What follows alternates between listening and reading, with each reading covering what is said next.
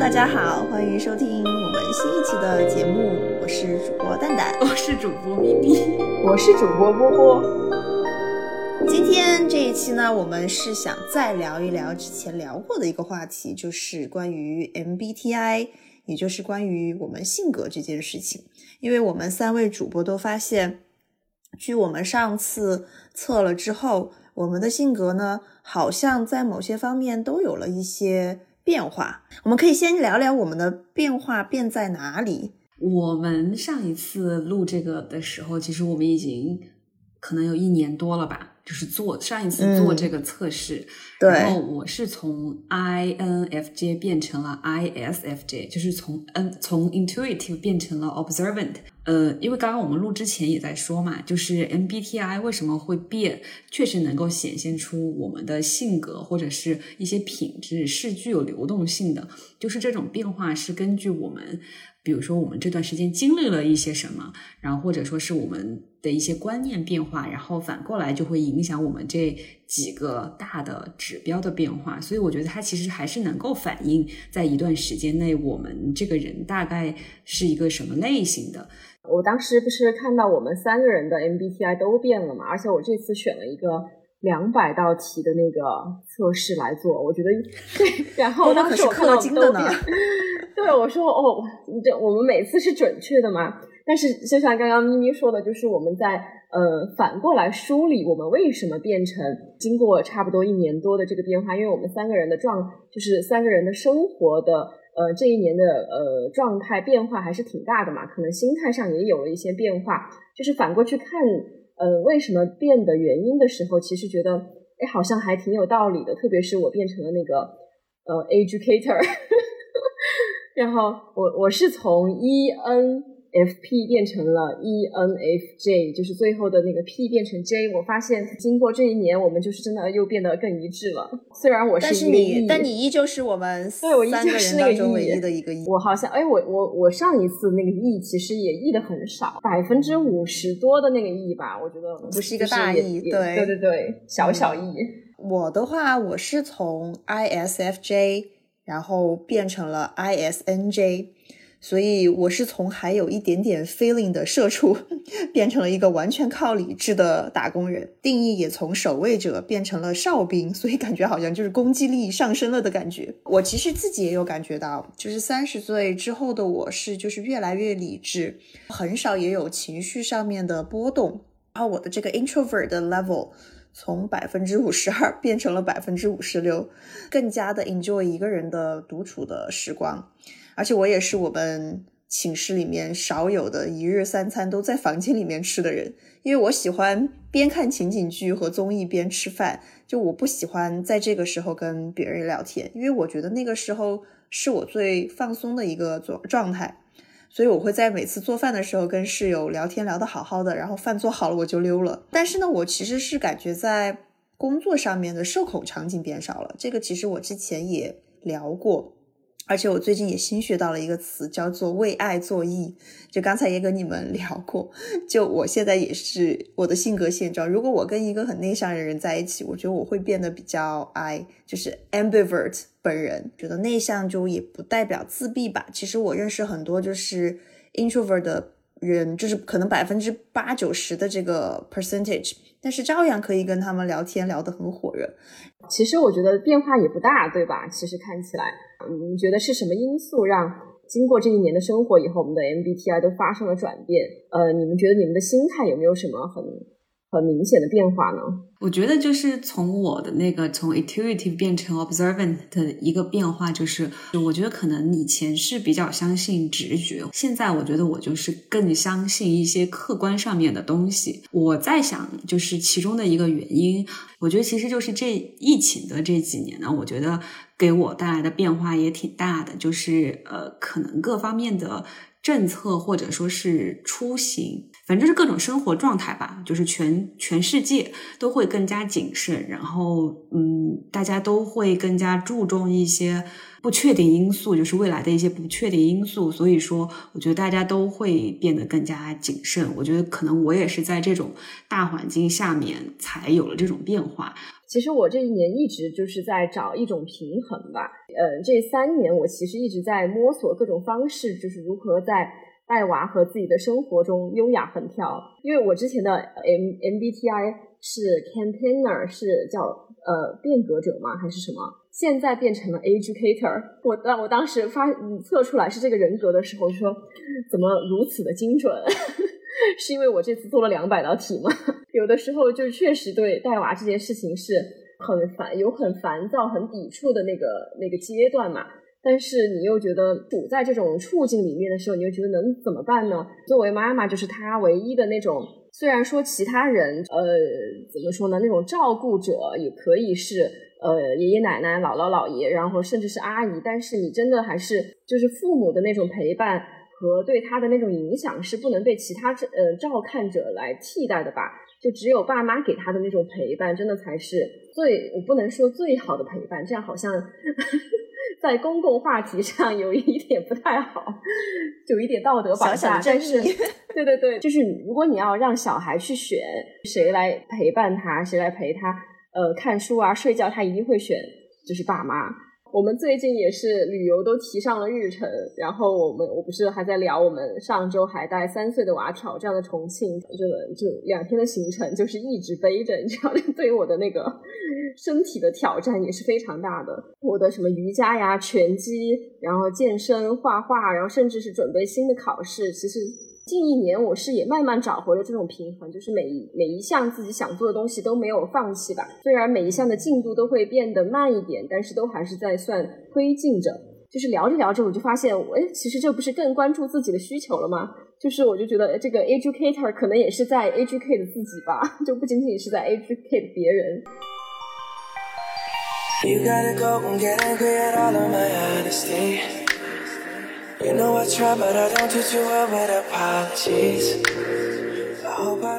就是疫情这三年对我的改变也是很大，就是我也是在疫情的第一年开始了阅读的习惯。就这三年中好的地方是，我觉得自己现在比以前从容了很多，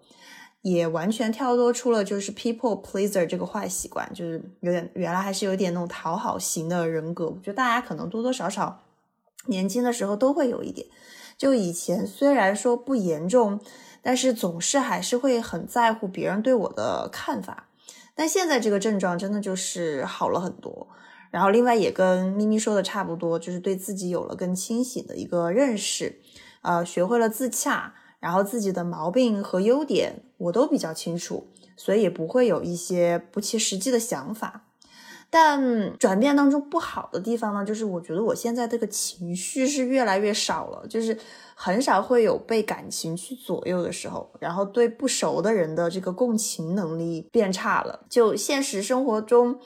呃，心动的时候也变少了，就只是偶尔会看一下这种 Magic Mike 这种视频，对着肌肉男尖叫一下，但现实生活当中真的能让我有产生波澜的时候，现在就变少了。我觉得这个也是一个比较大的变化。我经常会有那种感觉，就是我说出一句话，或者我对某件事情做出一个反应之后，我会突然觉得，这不就是我妈，或者这不就是我爸，会会做出一模一样的反应，或者说出一模一样的话吗？虽然有的时候我觉得我们想要跳脱出父母给我们的那个框架，但是我现在觉得我越活越觉得我我很像他们了，就是像做决定的一些。方式，呃，一些生活习惯上的东西，真的就真的就很像。嗯，我们家没有一个亿，真的，我们家没有一个，都是特别讨厌跟别人打交道，不想让别人跟陌生人说话的那种。而且我真的，我的性格完全就是我爸的翻版，就是属于那种我自己都觉得你们真的很像，看着我爸，我就跟在 照镜子一样。你们俩说话也真的很像。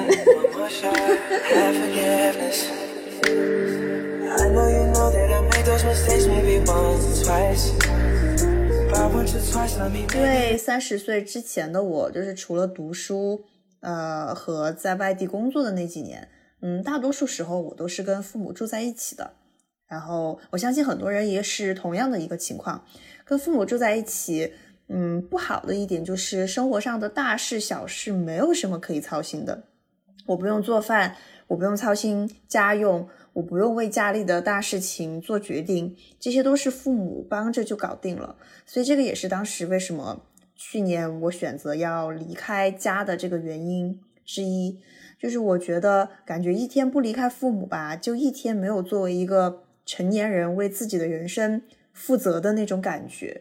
所以我记得当时在去美国的飞机上面，就第一次有了啊，我这下子终于要为自己的人生开始生活的那种感觉。但其实说来也三十岁了，才第一次有这样的感觉，所以当时也是我。最大的感悟之一吧。这个新的开始意味着我要更加拼命的把我之前没有足够的努力给补回来。所以为什么我现在变成了一个 N？我觉得也是这个原因。就我也跟自己和解了。作为作为一个 ISNJ，就如果我不能实现我的自我价值，就是如果我没有感觉到我自己有在努力，我就会觉得很难受。就我觉得我就是在浪费我的人生。之前其实也有觉得我想要躺平的时候。我希望有一个舒适安逸的生活，但那个时候可能也是有被洗脑的成分哈，就周围的人都会告诉我啊，女生就是要找一个舒适体面的工作。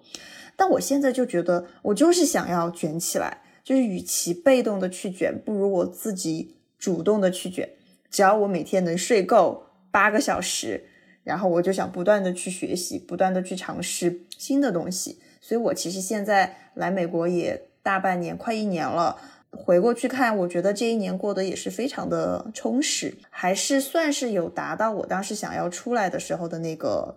那个期盼吧。因为我三十岁之前呢，也是跟着二位哈，我们到处旅游、吃喝玩乐，然后体验了生活当中的各种美好。所以现在三十岁之后的话，呃，我就觉得我现在应该要努力了。虽然说可能在传统意义上面感觉也是有一点晚哈，但是我觉得无所谓。我现在单身也没有负担，所以我想更加呃努力的去把之前的这种呃遗憾给弥补回来。而且我其实也没有其他方面的遗憾啦，该体验的我都体验过了，然后现在就是选择另外一种方式。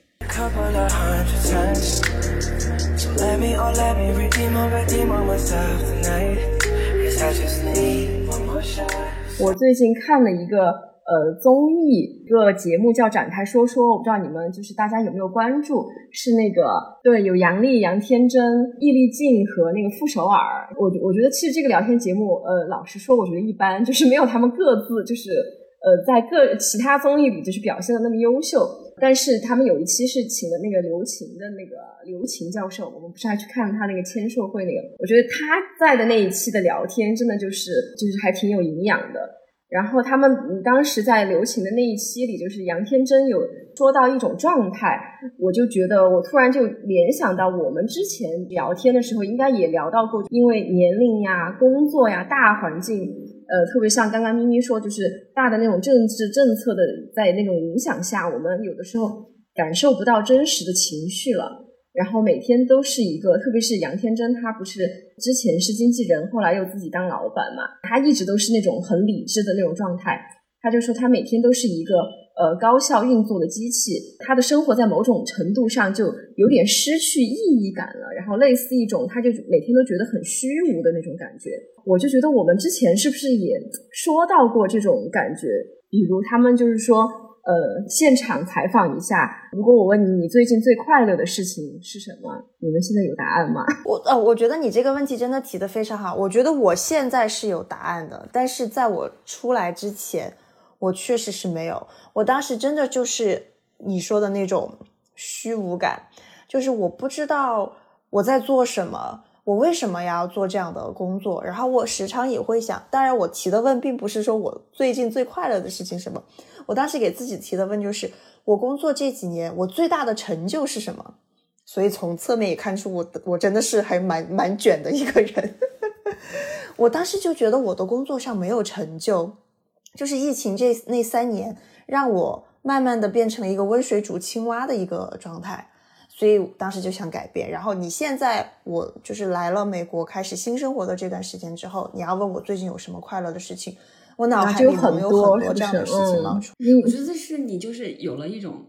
希望，就是因为有很多期待，就是所以你就会有那种没有再有虚无的感觉了。他第一期他们请了李诞嘛，然后他就说他之前年很年轻的时候还有一种啊我要改变世界，就是我有很多抱负的那种感觉吧。然后后来工作了几年，他也是有一有一点就觉得。哎，好像生活在某种程度上，我就我也就这样。他就他用了一个词叫“我服了”，就是我服了，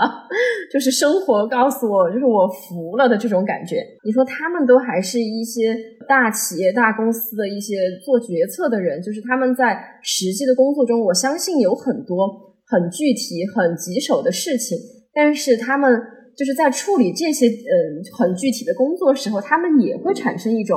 虚无感，我觉得这种是大环境的那种，嗯，怎么说呢？呃，说无力也好，说人生就是这样也好，就是有一种这种感觉吧。后来就是傅首尔，他就是分享了一种状态。我觉得刚刚说的那种虚无感，是大部分人就是在你持续的工作和生活的时候，你会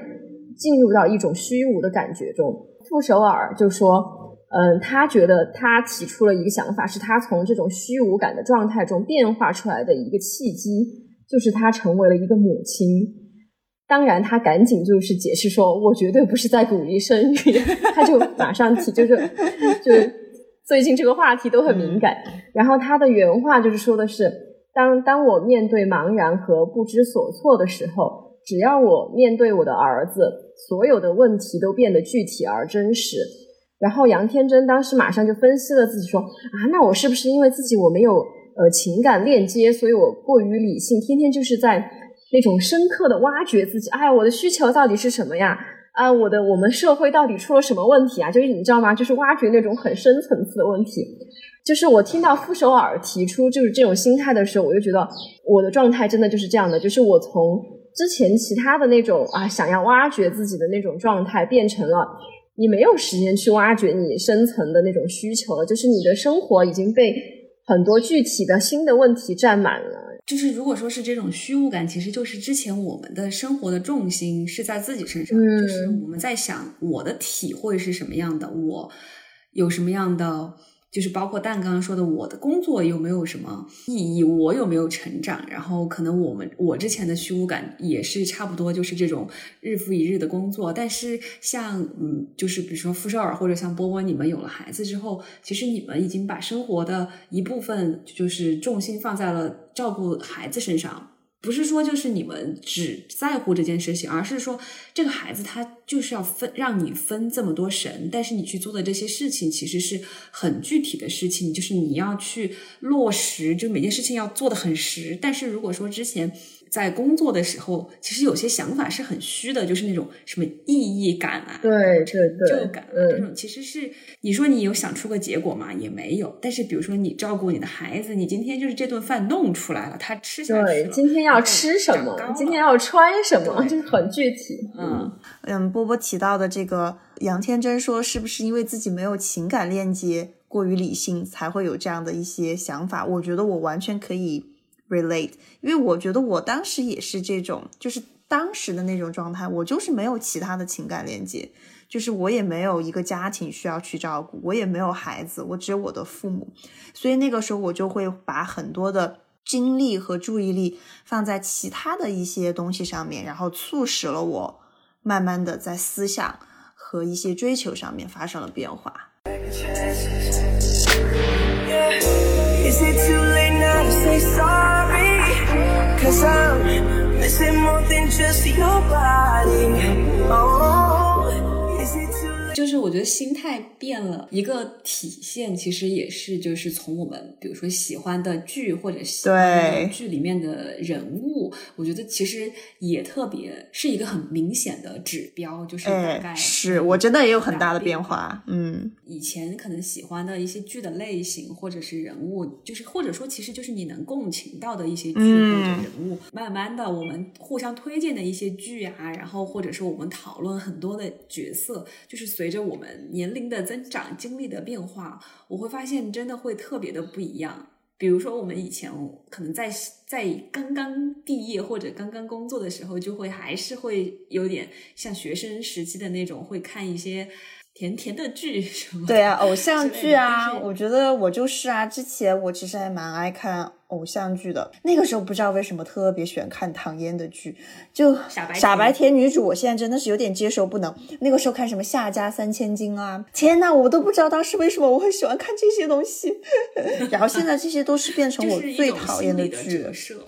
对，所以我觉得这个就是跟性格的变化也有很大的原因，这些都是我现在特别讨厌的，看看不得这些女主，哈。然后我现在喜欢的一些一些女性角色的话，就是现在的 number one 就是那个呃 Adams Family 里面的那个 Wednesday Adams，就是你们也都看了的那个剧，我真的我觉得他跟我就是一模一样的，我很喜欢那个手，对。我觉得他一定也是一个 ISTJ，因为他就是一个很独立自主的一个人物。然后有时候他会去挑战一些传统的社会规则和价值观，但是也经常会展现出对朋友啊、对家人的一些关爱。然后我特别喜欢他，就是很理智分析每一件事情，不被情绪左右的样子。然后他不是跟那个狼女吗？我觉得那个狼女一定是个社牛，一定是个大一，他们两个就特别的搭。另外的话，就是因为我很喜欢看《老友记》嘛。其实，嗯，我之前在《老友记》里面，我是就是我一定不会第一个选菲比，因为当时我就是觉得，哎，他其实就怪怪的，就是我也蛮喜欢他的，对，但他一定不是我的第一选择。但是你现在要问我，比如说在呃《Friends》里面三个女主里面，我最喜欢谁，我一定会先选。Phoebe，因为我觉得她就是我现在很喜欢的那种性格很洒脱的女性，就是那种 I don't give a damn of what you think，就是我不在乎你你喜欢或者你怎么想，反正这个就是我最舒服的状态，就是勇敢做自己，不被别人影响。小时候第一次看《老友记》的时候，我觉得 Phoebe 是三个女生里面我排名最后的，然后然后我就现在我就会发现，我确实就首先我没有那么喜欢 Rachel，因为我觉得是个。恋爱脑也不是，对我正想说，就是也有时候我觉得有点作，又恋爱脑又作，嗯，对，然后我就会反而有时候觉得哇，菲比能够把有时候我们藏在内心的那种对大胆说出来，我觉得哇，好酷，嗯，就会更越来越喜欢他。然后包括类型，就是可能以前会很喜欢 Friends 的那种，就是朋友之间的那种感觉，而且我觉得他们其实是。就是现在看来，其实他们很年轻，就是可能都刚刚刚刚没有三十岁吧。对，二十多开始的人物设定。嗯，对对对。可能我对 Friends 的共情就会变得更低，反反而我就更喜欢 Modern Family 这种。刚工作的时候就会听见那些姐姐会说啊，好羡慕你们这种刚刚上班的人。我当时会觉得他们是很羡慕我们年轻，但是其实现在我也会羡慕那种刚刚上班的人的那种那种状态吧。其实我觉得我现在能理解，我不是羡慕他们年轻，就是什么小啊，或者是那种或者是什么未来无限可能，而是我很羡慕他们那种对工作充满了想象的那种。我们就是死皮吧，现在就是对，就是等你上了几年班，特别是我们这种老油条，你就会发现。任何一份工都差不多，就是你以为多棒的工作，其实干到后面都是重复劳动。对，就是你觉得再有挑战的，你干多了也就那个样，而且你自己好像也能看到自己的职业路径的发展，你能够看到你能够够到的一个高度的人，他是一种什么工作状态啊、生生活状态，其实是对工作有了一种祛魅，不再觉得工作。自己会成为一个工作中多大的人物？我觉得其实那种刚刚工作的那种冲劲儿吧，或者那种状态，其实是我现在很羡慕年轻人的。要说出我的美剧四宝，美剧四宝，第一个就是刚刚咪咪姐说的那个《Modern Family》，然后还有《Good Wife》，然后《生活大爆炸》必须的，还有《Homeland》的那个国土安全，这几个我真的是可以反复观看。特别是我不知道你们你们有看那个《Good Wife》吗？就是贤傲骨贤妻，它是一个律政剧。Homeland 我也没有看。对，Homeland 是那个呃也是啊，我我真的觉得很精彩。这个傲骨贤妻的女主 Alicia 嘛，然后还有 Homeland 那个女主，这些剧他们他们演出来的这些女性的角色，我真的是觉得又有智慧又有胆识，然后就是那种魅力，就并不需要开任何的美颜。呃，开日就是什么还要化妆，化的特别精细。他们呃演出来的那种女性角色，真的是有那种由内而外的自信加能量的这种体现。特别是国土安全，因为它讲的是呃，就是一个美国的呃，那叫什么？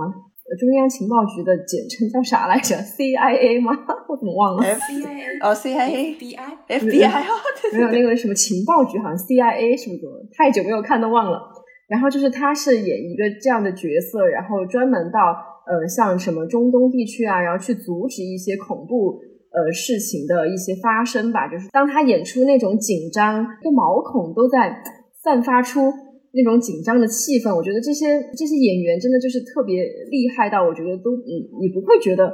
你当下的欣赏不是在欣赏他的那个颜值，就完全就是看剧情和他个人的那种能量。就是刚刚说了很多女演员嘛，就是想选一个很特别有代表性的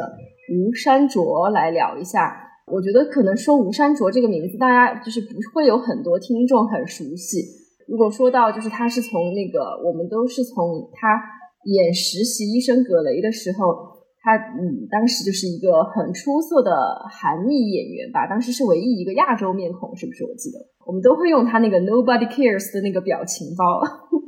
我觉得这个真的大部分人应该都用过。然后他后来的几部剧也真的都很优秀，有一个那个是叫英文系主任，也是演一个在白男社会中的一个亚裔。呃，女教授的一个处境，其实也是一个偏女性主义的一个剧吧。然后还有一个呃，杀死伊芙，这两个也是完全就是以女性为主的一个剧集，我觉得也很精彩。这个吴珊卓，她是在二零一九年的时候获得了金球奖嘛，在获得这个奖项之前，她演了三十多年的配角，她也是这个奖项创立几十年来第一位获获奖的亚裔女演员。呃，我觉得这一类女演员让我特别感动的点在于。她在演那个杀死伊芙这个角色的时候，已经四十七岁了，也不是一个传统意义上那种颜值很高啊、眼睛很大、皮肤很白的那种人。但在他的作品里面，我是真的可以感觉到作为女性的那个魅力，就是不管是那个演技很生动啊，然后比如说她的身材也不是那种传统意义上啊，就什么呃很 fit 的那种身材，有的时候就是她就穿一个内裤，然后那个杀死衣服，就是他们俩在那儿演那种对手戏的时候。其实你就是觉得他很优秀、很好看、很高级，最重要的就是他的演出的这个角色很自然。哎，就是就说到这里，就是觉得对我国的娱乐圈审美就很生气，就没有这种优秀的演员和作品出现。我们之前不是也聊到《黑暗荣耀》和《重启人生》？我刚刚说那个吴山卓演杀死伊芙的时候都是四十七岁了，我觉得这个真的令我很惊讶。就是一个是我觉得他。就是他的那种活力看不出来是那种四十七岁的，而且我觉得他四十七岁能够演一个就是这种不是谁的妈或者是什什么的这种角色就很不错。但是像国内的这些